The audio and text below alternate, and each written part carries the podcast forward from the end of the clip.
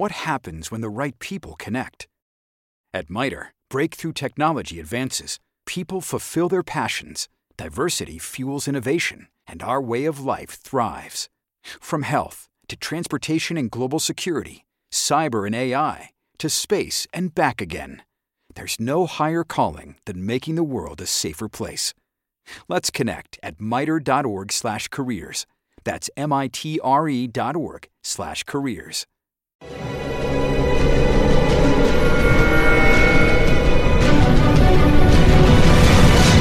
Yo documental.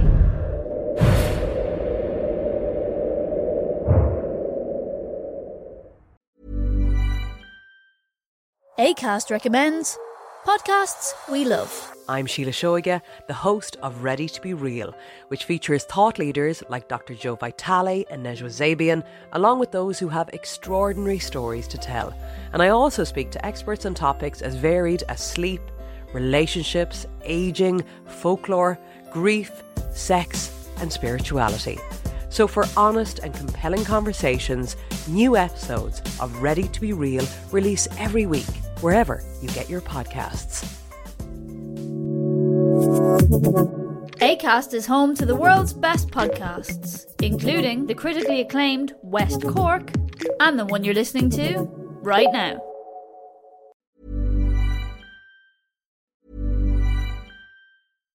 ACAST recommends podcasts we love. I'm Sheila Shoiga, the host of Ready to Be Real, which features thought leaders like Dr. Joe Vitale and Nejwa Zabian, along with those who have extraordinary stories to tell.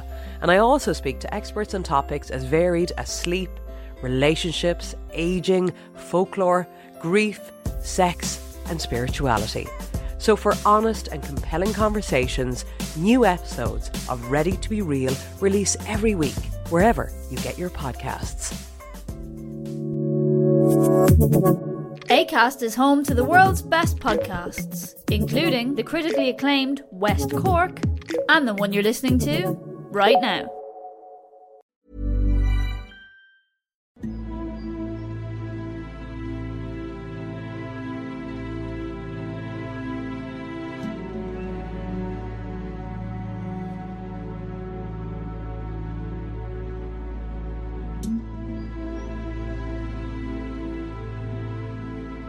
De pequeña veía las películas ambientadas en el ejército y sabía que aquello era lo que quería ser de mayor.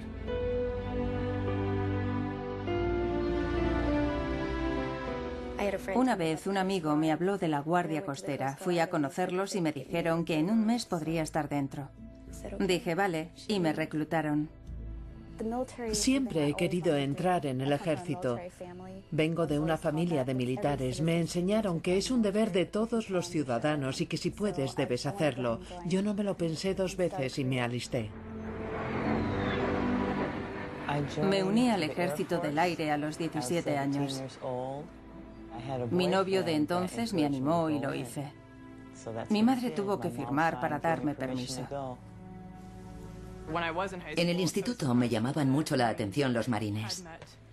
Había un teniente coronel que hacía atletismo y cuando jugábamos al fútbol me decía, serías perfecta para el cuerpo de infantería de Marina, estás en forma y eres lista. Justo lo que buscamos. Vengo de una familia de militares. Desde la Guerra de la Independencia siempre ha habido algún miembro de ella en el ejército. Elegí el cuerpo de marines porque nunca había habido ningún familiar en él. Me encanta ponerme el uniforme todos los días, ir a trabajar y esforzarme al máximo. Es todo un orgullo.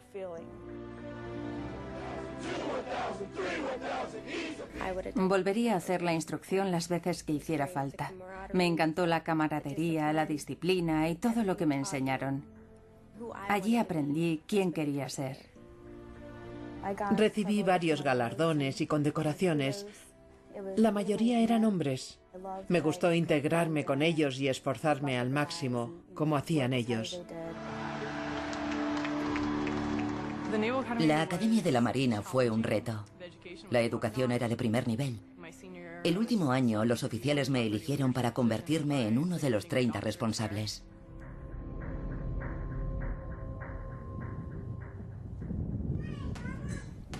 Ahora tú, te toca a ti cogerla. Cógela, cógela. ¡Eh! Dame la pelota. Que no te la quite. Conocí a Cory el 17 de diciembre de 2007. Yo estaba de guardia. La vi entrar. Me quedé con la boca abierta. Galletas, ¿verdad? ¿Es lo que habías pedido? Gracias. El superior nos avisó de que Cory iba a venir y que había pasado algo, pero nadie de la tripulación sabíamos qué había ocurrido exactamente. Tardé mucho en enterarme. Me destinaron al río Saginaw, en Michigan. Era la única chica de mi sección. Tenía un supervisor. Cuando regresé del entrenamiento, me lo encontré durmiendo en mi cama. Fuimos a hablar con uno de los superiores en la cadena de mando y comprobé que eran todos amigos y me dijo que porque no me gustara aquel hombre, no me iba a alejar de él. Era por la noche y escuché algo. Había abierto la puerta y había entrado. Tenía una erección e intentó que yo le tocara. Le puse la mano derecha en el pecho y le empujé, y empecé a gritar para que los compañeros me oyeran. ¡Eh, venid! Me dio un golpe en la mejilla izquierda. Recuerdo estar agarrada al armario pensando, ¿qué está pasando? Y recuerdo que me dolía mucho la cara. Cuando el suboficial me vio la cara, me acompañó a hablar con el superior, pero hizo la vista gorda porque dijo que no quería problemas. Un par de semanas más tarde necesitaba una llave para limpiar mi cuarto, así que llamé a su puerta y dijo, adelante, está aquí dentro. Yo le dije, no, esperaré fuera. Me gritó y me obligó a entrar, me agarró del brazo.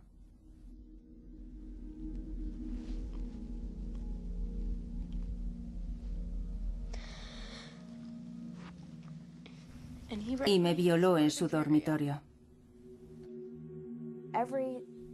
El día que me violaron, todo cambió por completo. Tenía síntomas que parecían de catarro o de neumonía, así que me pidieron que fuera al médico. Sentada en la sala de espera, apareció el médico y no se lo pensó dos veces. No paré de gritar pidiendo ayuda y suplicándole que no siguiera. No se acercó nadie a la habitación a ayudarme, ni a ver qué estaba pasando.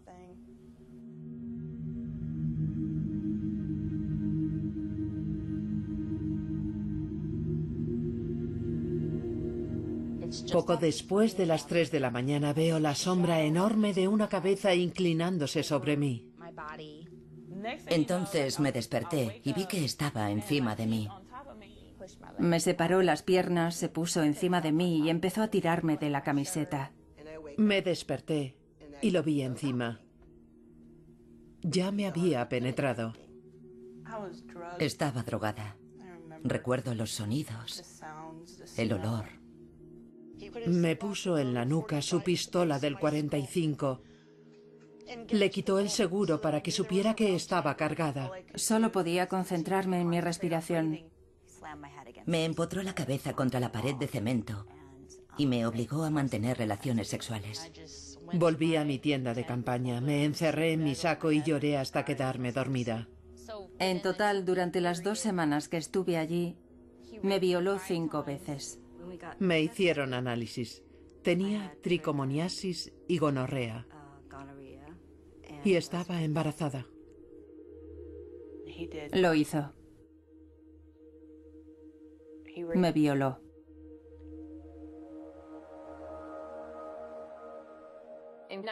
En 1991 se comunicó al Congreso que en el ejército de Estados Unidos 200.000 mujeres habían sido víctimas de abusos sexuales. Teniendo en cuenta que las mujeres no suelen denunciar ante las posibles represalias y que hace más de una década, yo diría que esa cifra se ha duplicado fácilmente y que ahora en el ejército medio millón de mujeres habrán sido víctimas de abusos sexuales.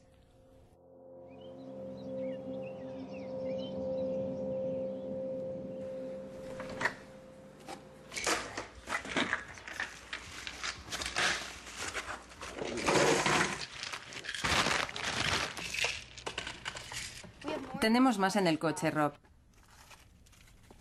Aquí hay más. Es todo lo que me han recetado en los últimos tres o cuatro meses. Esto es paroxetina, esto es seroquel, esto citalopram y esto alprazolam. Estoy harta de tomar tantas medicinas. Solo quiero que me arreglen la mandíbula. Cuando me golpeó en la cara, me dislocó la mandíbula y me desplazó dos discos hacia adelante. Los tengo descolocados. Me han dicho que quizá tenga que hacerme un injerto parcial del hueso porque lleva tanto tiempo apoyado sobre los nervios que está desgastándose. Lo sentimos, pero debido al gran número de llamadas y a los largos tiempos de espera, no hay ningún especialista disponible. Por favor, espere. Las llamadas serán atendidas por orden. Ahorre mucho dinero en su seguro de coche. Es tradición en San Luis.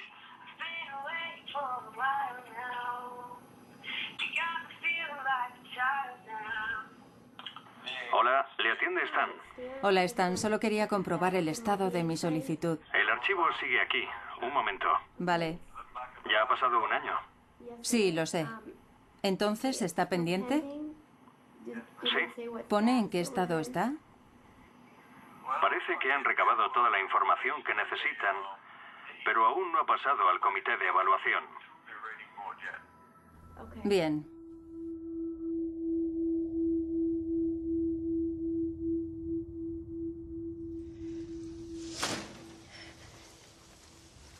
Hola, pequeña. Siéntate. Siéntate. Siéntate, guapa. Mi padre y mi hermano estuvieron en la Marina y ahora en la Guardia Nacional de Infantería, así que me viene de familia. Me hacía mucha ilusión seguir sus pasos y alistarme. Mi familia estaba orgullosa de mí. Mi padre es mi héroe. Le dije, te van a cuidar mucho. Supongo que esa es una de las cosas que me recrimino. Haberle dicho aquella frase. En febrero nos llamaron.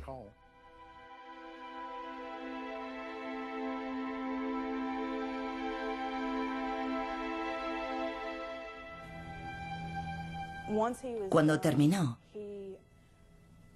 me restregó una mano por todo el cuerpo y dijo, todo esto es mío.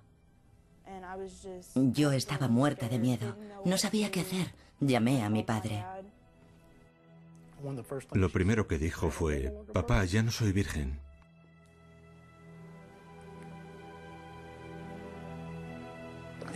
Y yo le pregunté, ¿qué ha pasado? Respondió, me han violado. Le dije, Hannah, eres virgen porque te han robado algo que tú no les has dado.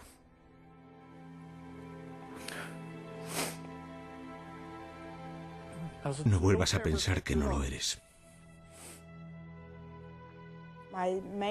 Me afectó al nervio espinal en tres niveles y se me desplazó la cadera. Soy director de planificación militar y de políticas de personal de la Marina.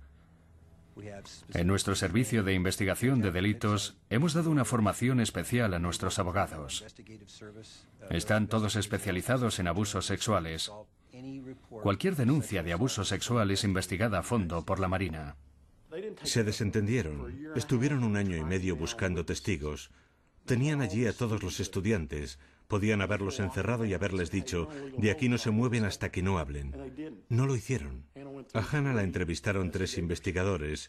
Es como si fueran diciendo, ya me ocupo yo, vale, ya me ocupo yo del caso y al final pensaran, no tengo tiempo para ocuparme de esto. Algunas chicas se presentaron ante su superior para informar de que habían abusado sexualmente de ellas y no se les tomó en serio.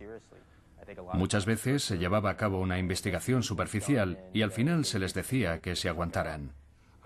Acompañé a una joven soldado que había sido violada brutalmente a ver a su superior para asegurarme de que la trataban adecuadamente y aquel idiota la reprendió por llorar Le dijo que parara, que era agua pasada. Se ponía en duda la credibilidad de los testigos o se comprobaba si la víctima potencial había presentado alguna denuncia antes. Era una verdadera caza de brujas. Me ordenaron que informara a una víctima de sus derechos por falso testimonio. Y yo sabía que no estaba mintiendo. Me pidieron que le leyera sus derechos como a una delincuente y la interrogara literalmente hasta que le sacara la verdad. Lo que oímos una y otra vez por parte de las soldados que han sido violadas es que por muy salvaje que fuera la violación, lo que era igual de malo o peor era recibir represalias profesionales en su entorno de trabajo, simplemente porque habían sido violadas. Si vas a denunciar, prepárate para las consecuencias. Si acusan de violación a un hombre es una encerrona, la mujer está mintiendo. Podía haber elegido denunciarle, pero si les hubiera parecido mentira, me habrían rebajado de rango. Si pones una denuncia falsa, pueden rebajarte de categoría y de rango y retirarte la formación. ¿Quieres poner una denuncia? Aun teniendo pruebas de la violación y aunque mi amiga vio cómo me violaba, siguen sin creerme. Le denuncié dos veces ante mi jefe de escuadrón y me contestó que él no podía hacer nada porque no disponía de prueba alguna. Me acusaron de adulterio cuando ni siquiera estaba casada. Él sí. Me llevaron ante mi teniente comandante. Me dijo, ¿te parece divertido? Le respondí, ¿a qué se refiere? Me dijo, ¿te lo tomas como una broma? Eres la tercera mujer que denuncia una violación esta semana. ¿Os habéis puesto de acuerdo? ¿Creéis que es un juego?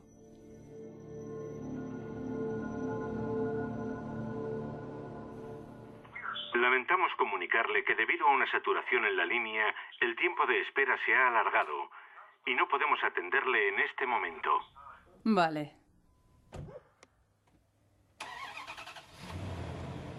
¿Estás lista, cariño? ¿Sabes a dónde vamos? ¿A dónde, vamos? A la playa. No, al médico. ¿Y por qué vamos al médico? ¿Qué le duele a mamá? La cara. La cara, eso es. Toma la 75 Norte. ¿La 75 Norte? Sí.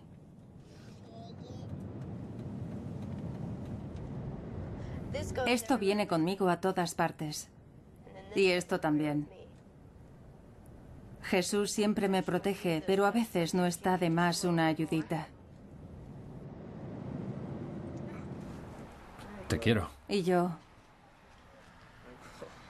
Pórtate bien. Mamá vuelve en un minuto, ¿vale? Dile adiós.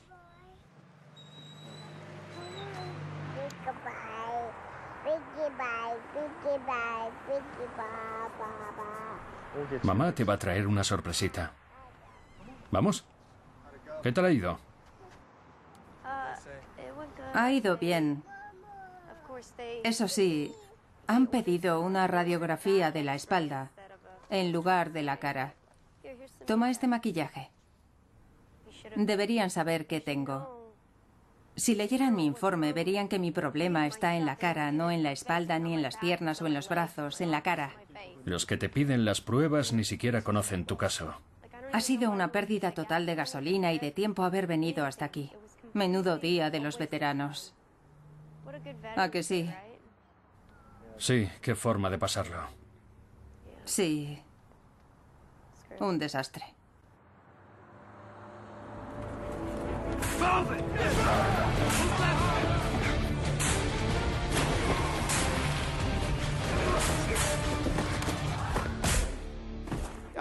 El tipo de hombre que buscamos en el ejército, y es algo que hemos corroborado durante muchos años, es un hombre tremendamente masculino, un hombre que se esfuerza al máximo.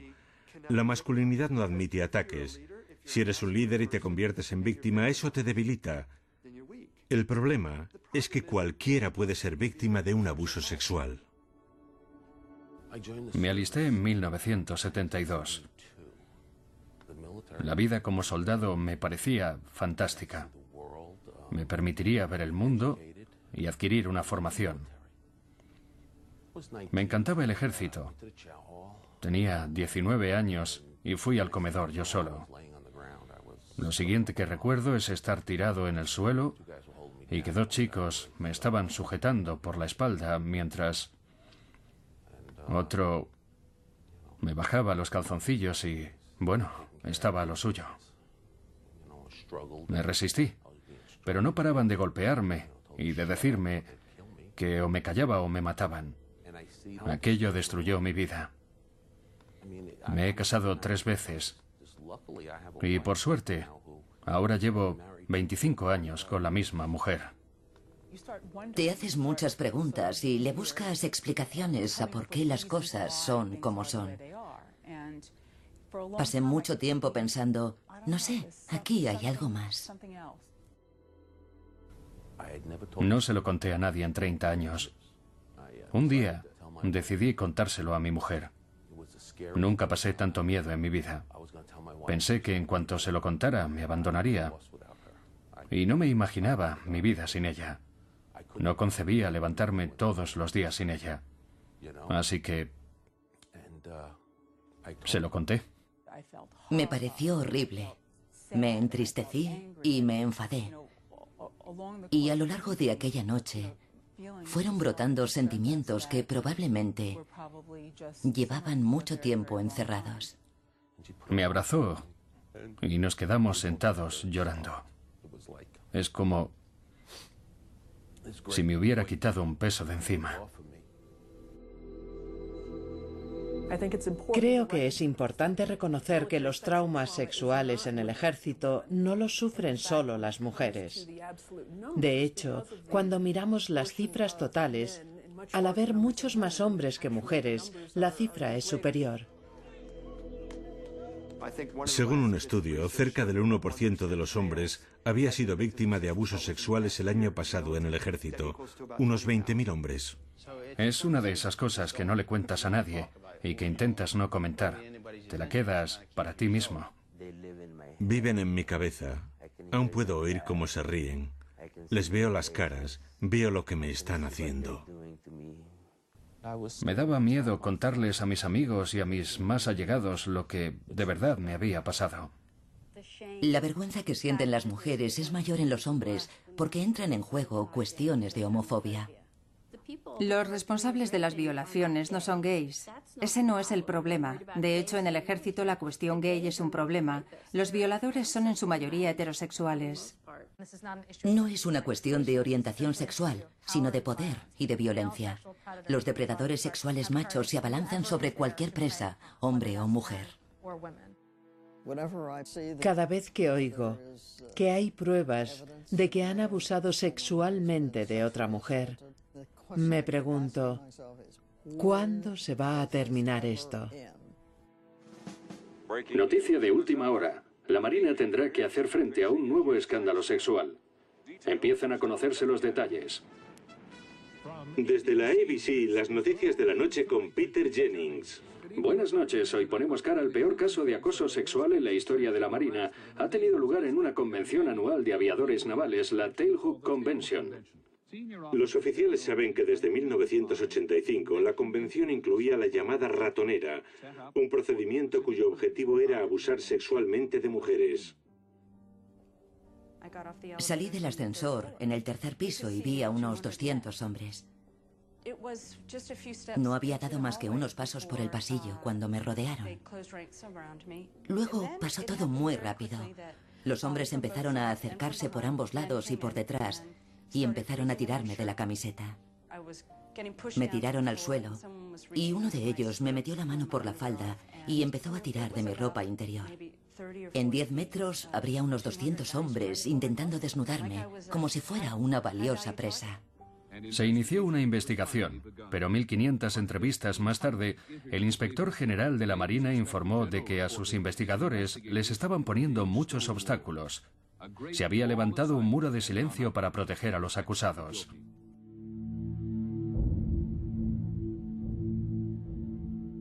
Hoy la infantería estadounidense intentará conocer el alcance de un nuevo y sorprendente caso de violación y acoso sexual.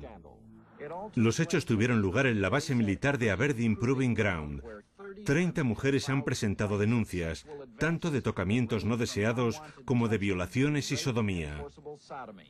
Es una conducta inaceptable de los soldados e inaceptable para el ejército.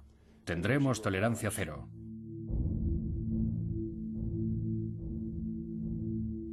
Hace 12 años el escándalo Tailhook sacudió a la Marina. Ahora el ejército del aire afrontaría un problema incluso mayor. Violación y otras agresiones sexuales en la Academia del Ejército del Aire en Colorado Springs. En una década se han presentado 142 alegaciones de abusos sexuales contra mujeres. Los generales de rango más alto conocían los graves problemas de abusos sexuales en la academia, pero no tomaron medidas. No queremos esconder esto debajo de la alfombra. Nos lo tomamos muy en serio y lo abordaremos públicamente.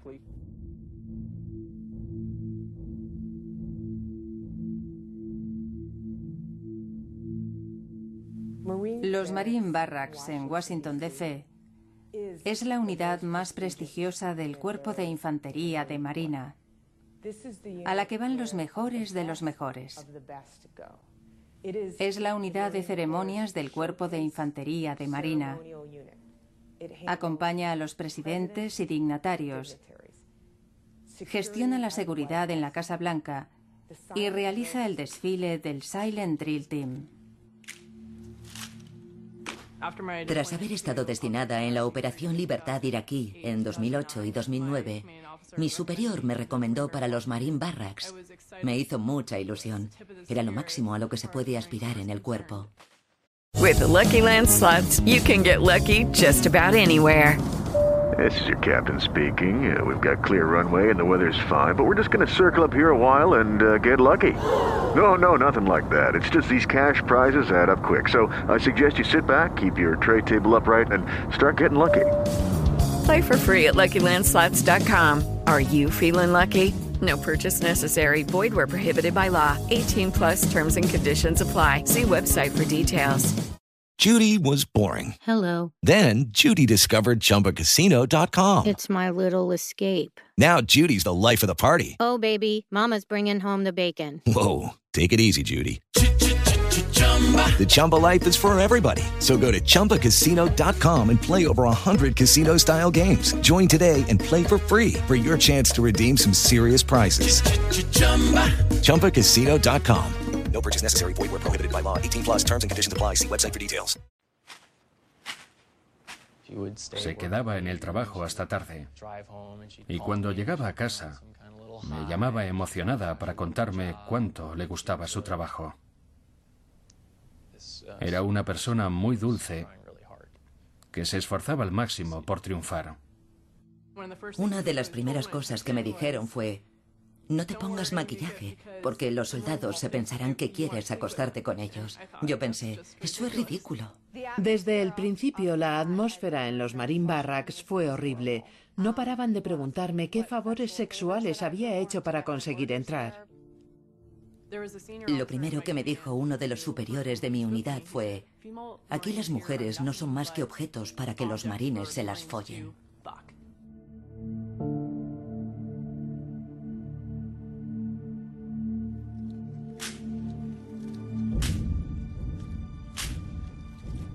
Una de las funciones de los Marine Barracks de Washington era el desfile ceremonial.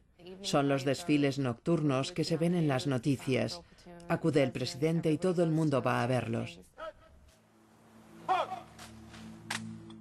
Tras los desfiles, se pide a todos los oficiales que se queden hasta medianoche a beber algo en la cantina de los Marine Barracks. Estamos hablando de que el miércoles todo empieza a las 3 y termina a las 2 de la madrugada. Me ordenaron que bebiera. Me ordenaron que acudiera a la celebración. Estamos hablando de una celebración en la que los oficiales beben hasta el punto de mearse encima y desmayarse en el césped. Eso es lo habitual. En uno de los bares pedí agua y me ordenaron que me tomara dos chupitos para compensar. Me marché del bar con la intención de coger un taxi. El comandante de mi compañía me siguió y me dijo que tenía que comentarme algunas cosas. Subimos las escaleras y fuimos a su oficina. Hubo un forcejeo, intentó aprovecharse y besarme. Yo traté de irme y él cerró de un portazo. Me caí al suelo y me golpeé la cara contra la mesa. Lo siguiente que recuerdo es que me desperté con su ropa interior puesta y sin la mía, y que me dolía todo. Sabía que había pasado algo. Me sentí ultrajada.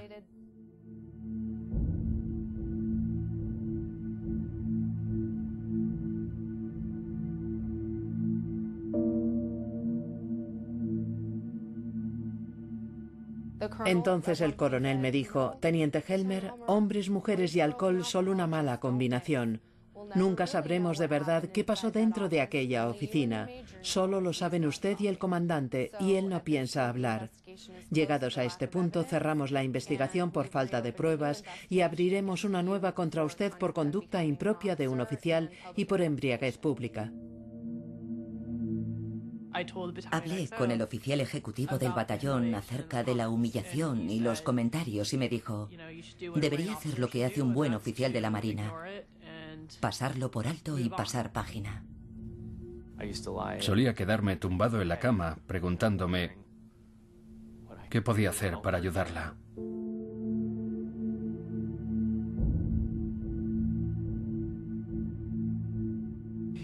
Me dijo que si lo contaba, le pediría a su amigo Marv de Indiana que me matara y me arrojara a una zanja, porque es como solucionan las cosas en Indiana.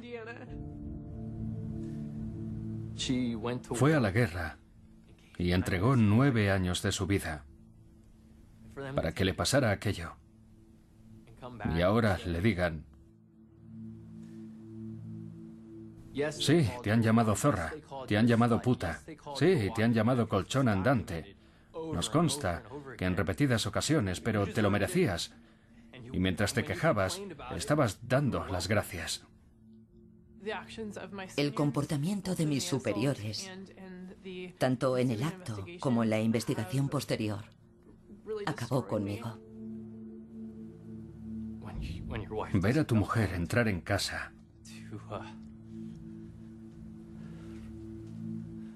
y revolverlo todo con la intención de escribir una nota de suicidio.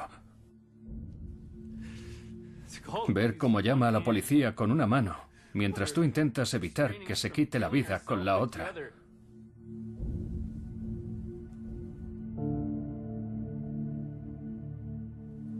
Creo que lo que más me enfada no es la violación en sí, sino que los comandantes se hubieran puesto de acuerdo para ocultar los hechos.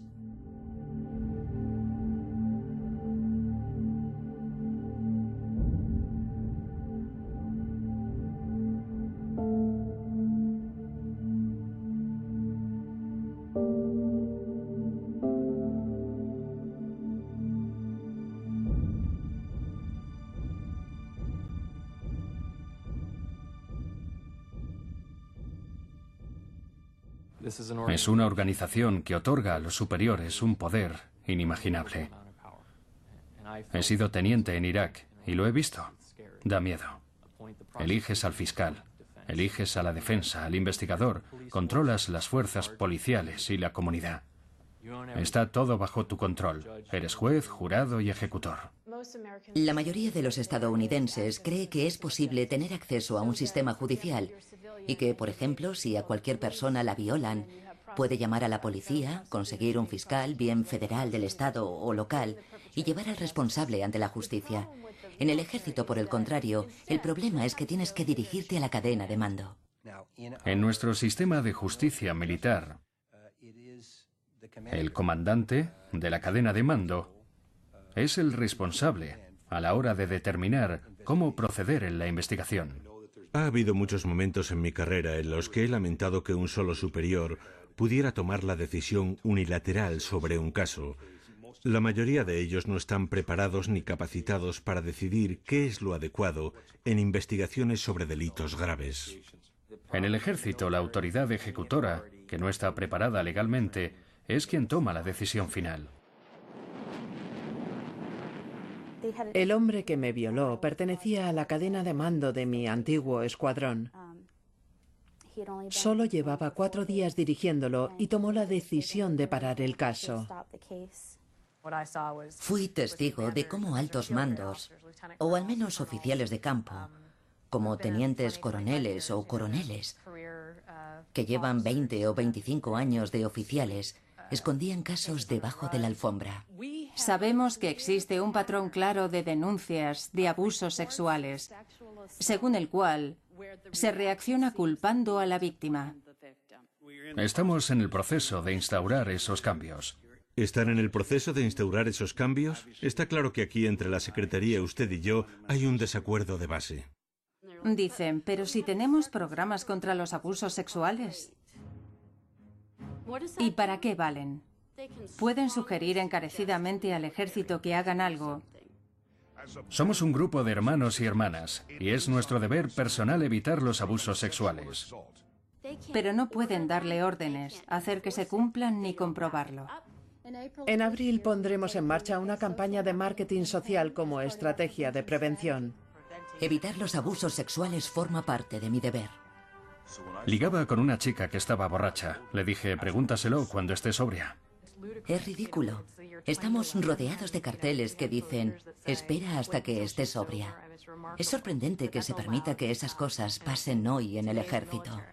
Nuestra estrategia de prevención se centra en la intervención de los que presencian los hechos y por eso intentamos que todos los soldados, marines, marineros y pilotos sean conscientes de qué constituye un abuso sexual y cómo se puede evitar. La gente pasa por alto y ridiculiza los programas sobre abusos sexuales.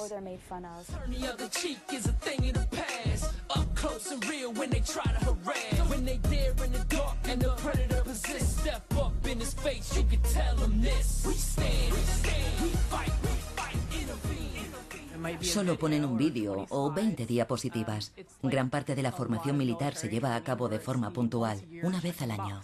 Así no se arregla nada. ¿Te vas sola? Sí, mi habitación está muy cerca. Muy bien. Parece que todo el dinero se lo gastarán en una publicidad llena de victimismo. Para, suéltame. Espera, escúchame. Solo quiero hablar contigo. ¿Estás bien? No, un hombre me ha atacado. ¿Estás sola? ¿Y tu compañero? Pensé que no lo necesitaba. Los abusos sexuales son evitables. ¿Estás haciendo lo correcto? Existe la idea de que cualquiera puede ser potencialmente un violador y que debemos estar continuamente alerta. De esta forma se pierde la oportunidad de dar verdaderos pasos para evitar las violaciones. Si estuvieran en vigor sistemas de responsabilidad que juzgaran y encarcelaran a los violadores, muchas de esas violaciones no tendrían lugar. ¿Cómo describiría al agresor sexual tipo? Partiendo de los datos del Departamento de Defensa, es un joven que oscila entre los 18 y los 24 o 25 años. ¿Y qué porcentaje de las violaciones cree que son obra de estos depredadores en serie? No dispongo de cifras. Creo que no recogemos ese tipo de datos. Según un estudio, las personas que entran en el ejército tienen el doble de probabilidades de cometer una violación que el equivalente en proporción a la población civil. No conozco ese estudio. Mis especialidades son la prevención y el cuidado de las víctimas. ¿La prevención no debería incluir el estudio detallado de los violadores?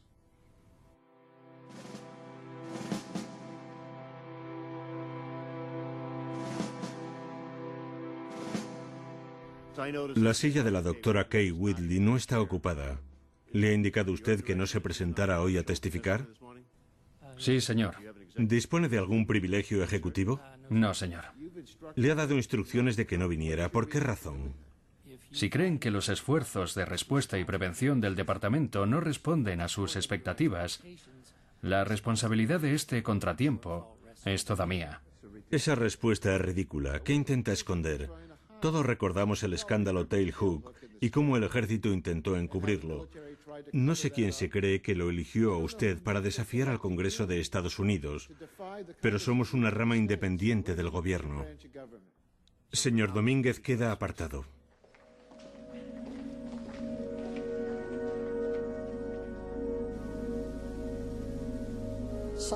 A veces hace falta tomar otro tipo de medidas para que se produzca un cambio. Y a veces es en forma de proceso judicial. Me crié en una base militar. Mi padre era militar de carrera. De pequeños solíamos contestar por teléfono diciendo, cuartel general del coronel Burke.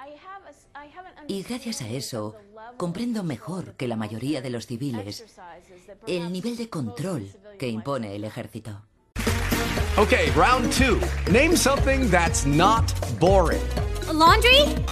Ooh, a book club. Computer solitaire, huh? Ah, oh, sorry, we were looking for Chumba Casino.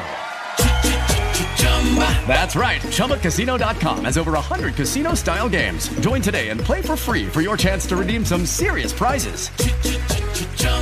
ChumbaCasino.com. No purchase necessary. Full prohibited by law. 18 plus terms and conditions apply. See website for details. Judy was boring. Hello. Then Judy discovered ChumbaCasino.com. It's my little escape. Now Judy's the life of the party. Oh, baby, Mama's bringing home the bacon. Whoa. Take it easy, Judy. The Chumba life is for everybody. So go to ChumbaCasino.com and play over 100 casino style games. Join today and play for free for your chance to redeem some serious prizes. ChumbaCasino.com. No purchase necessary. Void where prohibited by law. 18 plus terms and conditions apply. See website for details. La doctrina Feres es una doctrina judicial desarrollada por el Tribunal Supremo que estipula que si estás dentro del ejército no puedes poner una demanda por algo que te haya pasado y que influya en tu servicio militar. Si los médicos militares te amputan la extremidad equivocada, mala suerte. No puedes demandarlos por ese daño que te han ocasionado. Presentamos una demanda en el Tribunal Federal en nombre de 16 hombres y mujeres con el objetivo de sentar en el banquillo al antiguo secretario Ransfeld y al secretario Gates. Oí lo de la demanda y decidí participar en ella. Porque no quería que otras mujeres pasaran por lo que pasé yo. ¿Cómo te está afectando emocionalmente? He estado fatal. Me ha afectado al estómago y creo que ahora solo quiero llegar allí. No quiero pensar en nada más. Y sé que cuando llegue... No lo sé, no lo sé.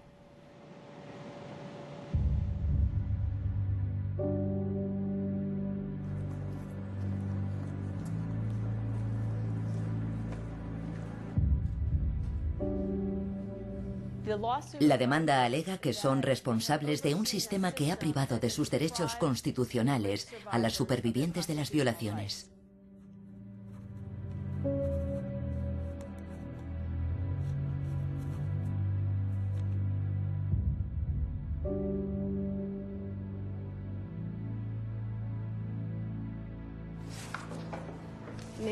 He sentido fatal al leer las historias de las demás, por la similitud. El ejército actúa de la misma forma con todas nosotras. Todo lo que han puesto en marcha tiene como objetivo ayudar a las mujeres a asimilar mejor que han sido violadas. Nada más. Me alisté en el ejército a mitad de mi último año de instituto. Quería servir a mi país, hacer cosas nuevas y ponerme nuevos retos. Transcurrieron siete u ocho años hasta que me pasó algo. Me violó un superior del Cuerpo de Investigación de Delitos. Un agente de Fort Riley se puso en contacto conmigo y me dijo que estaban investigando al sospechoso porque era un violador en serie que había mancillado a varias mujeres de este cuerpo del ejército. Pensé, es imposible que no lo condenen. Si hay algo que me duele es el hecho de que llevaba diez años de carrera y que se terminó por denunciar a un agresor sexual que ni siquiera llegó a ser juzgado o incluido en alguna lista de delincuentes y que probablemente sigue haciendo lo mismo. Una teniente me dijo que había oído mi caso y que quería hablar conmigo de mujer marine a mujer marine. Me dijo, lo que ha hecho ese hombre ha sido aprovecharse de una oportunidad que tú le presentaste. Eso no es lo mismo que violar, no confundas. Un mes más tarde me obligaron a ir de senderismo con él. Intenté que todos me apoyaran para no hacerlo porque no soportaba verle. La solución fue colocarle delante de mí para que yo supiera en todo momento dónde estaba y que no podría hacerme nada. En las colinas de Camp Pendleton no dejaba de pensar, si fueran más escarpadas me tiraría.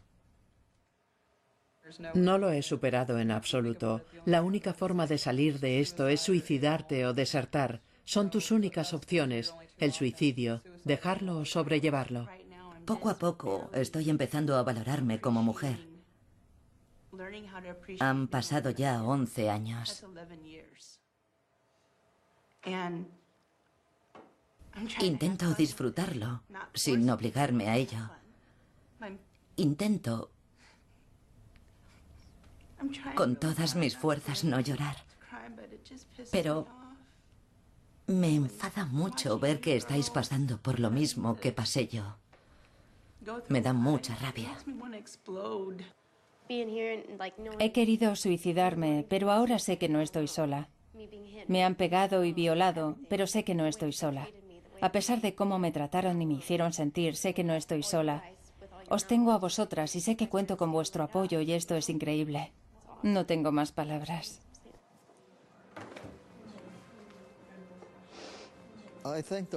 Creo que las mujeres que están dando un paso al frente con esta demanda son muy valientes, porque están exponiéndose a ser criticadas, exponiéndose a pasar a la historia como las mujeres que fueron violadas.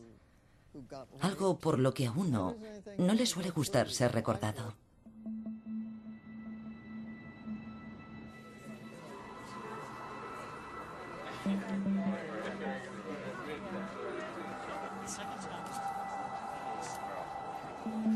Quiero mostrar mi solidaridad con los valientes hombres y mujeres que han servido en nuestras Fuerzas Armadas. Estos demandantes ejemplares son una muestra de los miles de veteranos que han sufrido crueles abusos sexuales mientras defendían a nuestra nación. Me llamo Cory Choca y a mí no me quiso ayudar mi superior. Acudí varias veces a los suboficiales en busca de ayuda y me la negaron. Y aunque algunos hombres decían, por favor, que la alejen de él, no sirvió de nada. Me llamo Sarah Alberson. Me decían que no lo hiciera público porque daría una mala imagen del ejército.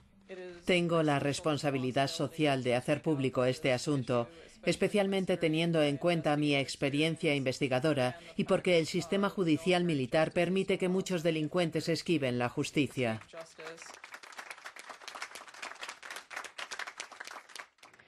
Me gustaría hablarles de Cory Choca, que sirvió en la Guardia Costera desde agosto de 2005 a junio de 2007. Sufre trastorno por estrés postraumático y alteraciones electroencefalográficas por daños en nervios faciales. Cory Choca dijo a la prensa, es como si les diera igual, como si no fuera importante. Yo no era importante.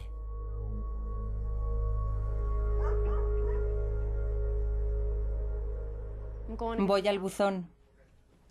Cruza los dedos.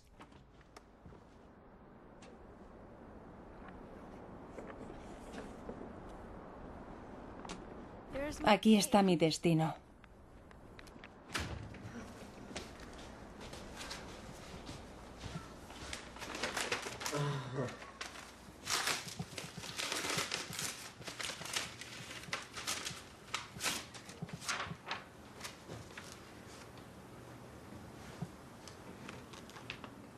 ¿Qué dice?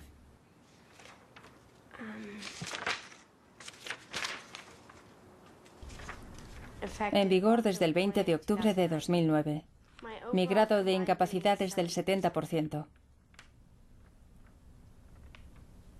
Espera, ayuda médica por ansiedad denegada.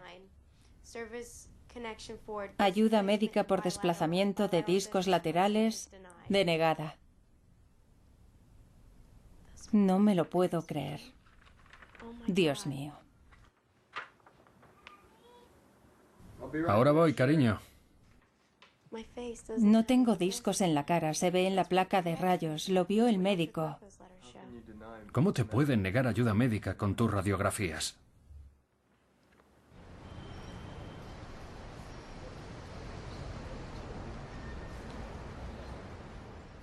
Diré unas palabras y después pasaremos al turno de preguntas. Creo que la prevención de las agresiones sexuales guarda relación con la reducción de riesgos. ¿Qué es la reducción de riesgos? La reducción de riesgos son ideas, como decirles a las mujeres que vayan siempre acompañadas. Deme otro ejemplo de reducción de riesgos. No sabría decirle.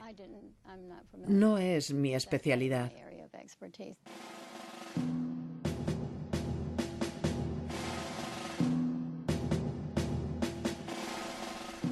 Me gustaría retomarlo donde lo dejó la doctora Whitley, centrándonos en la prevención y en la respuesta.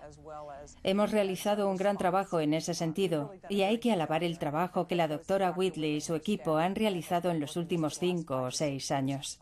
El Departamento de Defensa todavía no ha asumido que tiene un problema con las agresiones sexuales, que no es solo un asunto del entorno cultural o de que hay un riesgo de agresiones sexuales. He oído las acusaciones y que los comandantes están tapando los casos. Lo que me gustaría decirle a la gente es que si creen que su comandante no les está prestando atención, si no se está ocupando como corresponde en su cadena de mando, que acudan al inspector general del Departamento de Defensa. La oficina de la Auditoría General acaba de publicar un estudio y, qué sorpresa, el inspector general no ha analizado ni investigado ni uno, ni un solo caso de los más de 2.500 presentados. Cuando le preguntaron al respecto, su respuesta fue, es que tenemos prioridades más importantes. Hay otros caminos. Si uno cree que su comandante no le ha prestado la atención adecuada, puede acudir a su congresista, sea este hombre o mujer, y denunciar. No puedes presentarte ante un congresista para obtener justicia porque te han violado. Es una tontería. ¿Se imagina eso con los civiles? Lamento que le hayan violado. Hable con su congresista.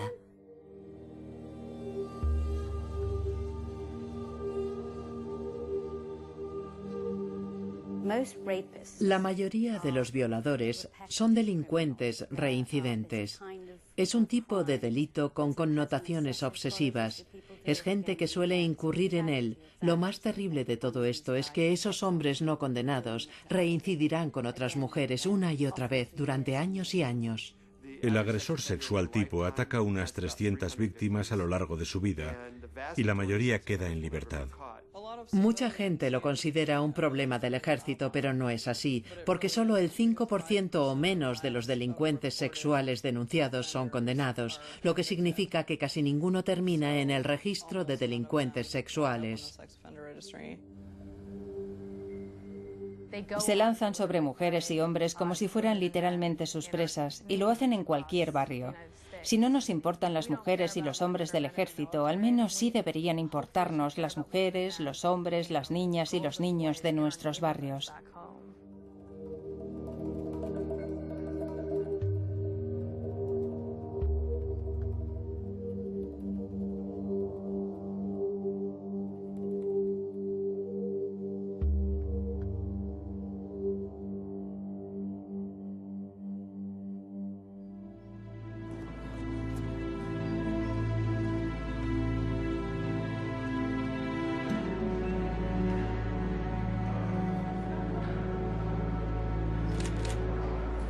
Listo. Lo que más me duele de toda esta historia es que muchas jóvenes se alistaron llenas de idealismo, pensando, quiero servir a mi país, trabajar por él.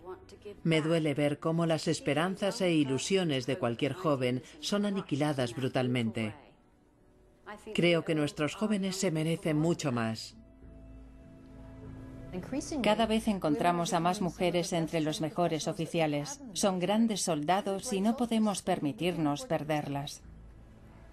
Me alegro de no ponérmelo más.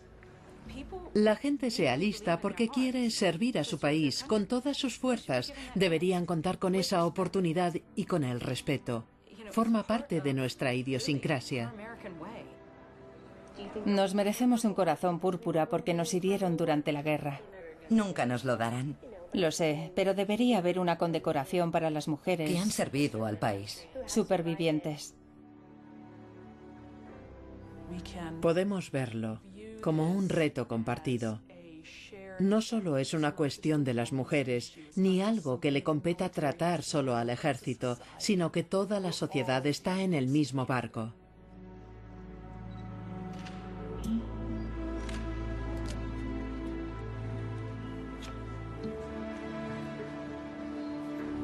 Es nuestro deber como nación.